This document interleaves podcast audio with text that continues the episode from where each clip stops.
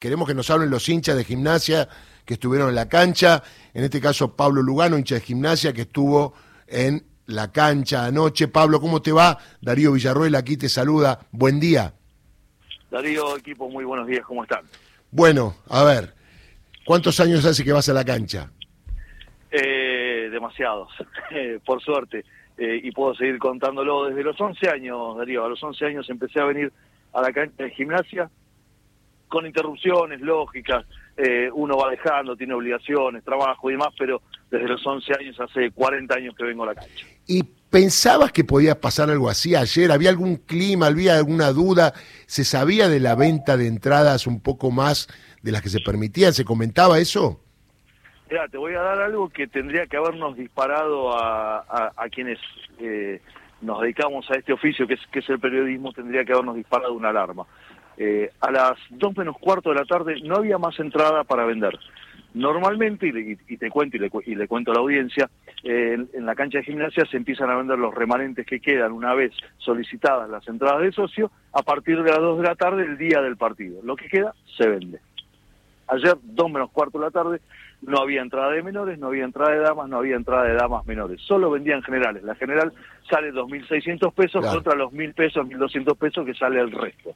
Otro dato, estaban circulando, la entrada de ayer decía AFA, Gimnasia versus Boca, eh, todo digamos, los membretes que tienen las entradas oficiales y tiene el reborde verde flúor.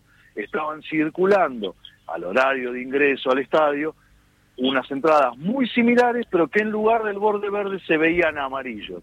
Eh, si le faltó tinta, si eran apócrifas, si todavía eso estaba por verse.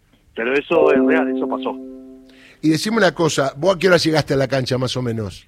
Eh, yo llegué 8 y 20, 8 y cuarto, te cuento, o sea, eh, ayer fui, vinimos con mi hijo, venimos siempre, mi nene Felipe tiene 10 años, eh, siempre venimos, normalmente una hora antes dejamos el auto estacionado en lo que es el Ministerio de Seguridad, en 12 y 51, que es ese lugar que está reservado para funcionarios, después a las 6 de la tarde se, se, transforma en una suerte de playa pública de estacionamiento, siempre dejamos el auto ahí, caminar ahí cruzando el coche, cruzando el, bosque, charlando de, nada, de la nada misma, el rito de ir con tu hijo al estadio.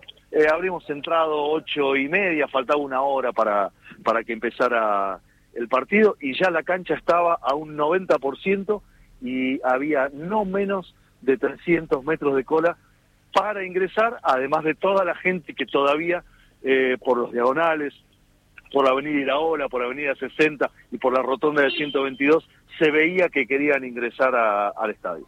Y decime, ¿te pedían la entrada para acercarte la policía? No, no, es algo que eh, habitualmente no se hace y que, eh, a ver, corrijamos, corrijo mejor dicho, no se hace habitualmente, aunque sí se hace en partidos de gran envergadura como el que eh, como el de ayer.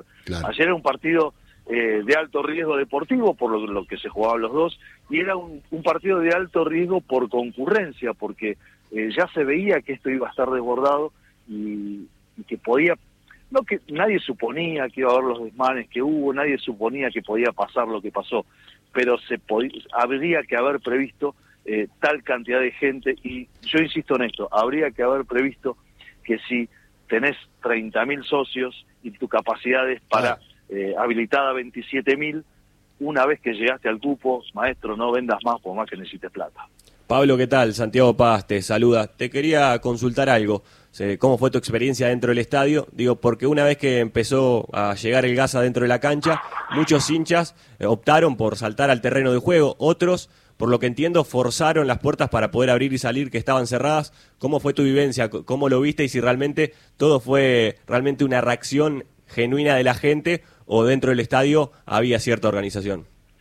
Hola, ¿cómo estás? Sí, mira, te, cuento. Yo estoy, eh, para ubicar un poco a la gente, eh, la, la, la, cancha de gimnasia tiene dos plateas principales. La Néstor Basile, que es la platea nueva, y después tenés la platea vieja, que es donde acceden los socios, donde está el palco de prensa. Abajo de eso tenés eh, lo que después se arma la sala de conferencia de prensa. Si te vas para el costado, tenés el ingreso al periodismo para lo que son los vestuarios, tanto locales como visitantes. Yo me ubico siempre en, esa, en ese lugar, al costadito, lo que nosotros llamamos... Eh, la platea de, eh, la platea de la, la, ochava de 60, perdón. Esto es, digamos, nuestra ubicación habitual cuando cuando venimos con los conocidos y demás, es a donde nos encontramos, nos encontramos en el segundo para avalanchas de, de la ochava eh, de, de, Avenida 60. Ese es el lugar donde estaba yo, que es justamente frente, eh, enfrente de donde fue el epicentro de, de los disturbios. Ahí empezaron, empezó el gas y aparte hubo algo que, que conspiró contra nuestros nuestra propia salud, que fue la falta de viento. Normalmente con viento, el gas participa. Ayer fueron entre 30 y 40 minutos de permanencia constante de gas sobre el estadio. Eh, la gente se ubicó como pudo, hizo lo que pudo, eh, personal de bomberos y la seguridad privada, la que contrata el, estadio, eh, hay que destacar el, el, laburo que hicieron para ordenar a la gente que quería salir y no podía. ¿Por qué? Porque si abrían la puerta, ahí habría podría haberse producido otro problema, porque estaban en el medio de los desmanes y los que salían queriendo escaparse del humo, del lacrimógeno, seguramente iban a chocar con aquellos que estaban en esos momentos, por llamarlo de alguna, alguna manera, en batalla con, con la policía. Hubiese sido algo muchísimo más grave. Tal cual. Y decime, ¿y tu hijo ya había tenido experiencia de gases o fue la primera vez? No, Feli tiene 10 años, hace poquito que venimos con él a la cancha, es, es todo un... Es el, perdón, pero la garganta todavía eh, está un poquito resentida. Eh, es, es un padre e hijo, es lo que hacemos la mayoría de los, de los futboleros. ¿Y cómo, cómo eh, le fue con los gases? Digo, porque supongo que, le habrá molestado y, siendo una primera experiencia, ¿no? Claro, y y en, ese momento lo que hicimos, en ese lugar nos, nos encontramos siempre los mismos, no nos conocemos, ni siquiera sabemos dónde vivimos, pero somos siempre los mismos. Y hay muchos chicos de entre 3 y, 10, 12 años, como, como es el caso de Feli, mi hijo que tiene 10. Este, entonces lo que hicimos fue poner a los chicos en el medio, los grandes hacer una especie de pantalla y usar las camperas y todo lo que teníamos a mano para hacer, eh, digamos, una especie, una improvisación de carpa para que los chicos tuvieran el, el menor contacto posible con el gas.